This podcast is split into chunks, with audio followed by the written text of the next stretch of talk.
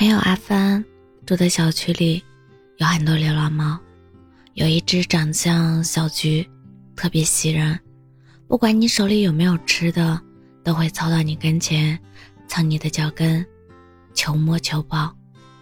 阿帆会经常发小橘的视频给我，有时候是早上上班路上被他拦下，阿帆要和他解释半天，上班快迟到了，小橘才肯放他走。有时候是遛弯时在公园里偶遇，阿帆会在市区的小超市给他买根火腿肠，陪他玩一会儿，粘人的不行。我半年前买了只金渐层，养了这么久，还是对我一副爱答不理的样子，不让摸，不让抱，只能偶尔趁他心情好的时候摸摸毛。每每看到阿帆发来的小菊视频。我都好羡慕他可以遇到这么粘人的小猫咪，阿帆也羡慕我有属于自己的猫。再加上最近入冬，天气渐冷，阿帆就把小菊抱回了家，提前给他准备了好多猫粮、猫罐头，还有全自动饮水机、水蜜桃味的猫砂。可小菊好像都不怎么喜欢，每天不吃不喝，看着窗外喵呜喵呜的叫。肉眼可见的瘦了好多，阿帆实在不忍心，便又把它放走了。林徽因书里有句话说：“巷子里的猫很自由，却没有归宿；围墙里的狗有归宿，终身都得低头。”就像家猫总会羡慕野猫的自由洒脱，野猫却羡慕家猫的温饱舒适。可那只小菊好像不太一样，它大可以不必过从前翻垃圾桶找吃的、挨冷受饿的流浪生活，但还是头也不回地选择自己想要的自由。但有时候，好像大多数人都做不到这样的情形，就像我和阿帆，明明都很幸运，却依然彼此羡慕对方，又被对方羡慕。我朋友圈里有两拨人。第一波人和我差不多，在北上广日日起早贪黑，九九六甚至零零七，累，但是薪资可观，生活丰富，有展览、话剧、线下专场、脱口秀，有数不清的大牌专柜，逛不完的奢侈品店。第二波在小城市里安分守己，平淡，但是知足，有亲人，有风景。有大把得空的时间，还有半夜一个电话就可以叫出来喝酒撸串的好友。现在看来，我觉得两种生活都算熠熠生辉，有滋有味。不过我刚来北京的那几年，可没有这么通透。看到以前的同学在朋友圈晒新家新婚，晒牵手拥抱，感情笃定。晒五点多下班后拍的老家桥上的绝美夕阳，我也会心生羡慕，甚至有些焦虑，唯恐自己要在“稳定”这两个字上交白卷。可当我在朋友圈分享自己阅读十万加的文章，分享升职加薪送给自己的第一个奢侈品包包，分享周日和闺蜜去看艺术展时拍的美照。老家的朋友会留言说：“木了木了，后悔毕业没去北上广。”你看，你羡慕别人的时候，别人也在羡慕你。你看别人的生活哪哪都好，但你的生活在别人的眼里，何尝不是风景？这么多年，我们因为别人的光鲜亮丽，给了自己太多的压力，承受了太多疲惫与深夜里的自我怀疑。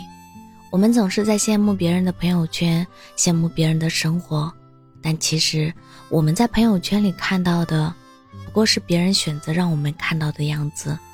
每一份光鲜亮丽的背后，或许都有一份不为人知的心酸。就像我看不到老家朋友婚后因为婆媳问题和老公争得面红耳赤，老家的朋友也看不到我加班到深夜，连一口热乎饭都吃不上的狼狈。所以，不要因为别人都结婚了，就匆匆忙忙找个人结婚；不要因为别人都生小孩了，就着急忙慌的备孕生孩子；不要因为别人朝九晚五、生活稳定，就考虑要不要换个环境、换个工作。每个人都有自己的节奏，这世界上没有哪种生活是最好的。我们苦苦追寻的，也不过是最合适三个字而已。人生就像一盘磁带，A、B 面，我们只能选择一面听。抓住你觉得最重要的，别太拧巴，别太焦虑。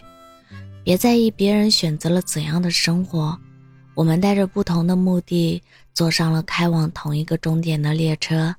下车后，他准备去加班，他准备去健身，而我正想念着家门口的小馄饨、热汤包。这就是我们的选择，选择了最适合、最喜欢的生活。我们都要相信，我们不可能什么都有，但是也不可能什么都没有。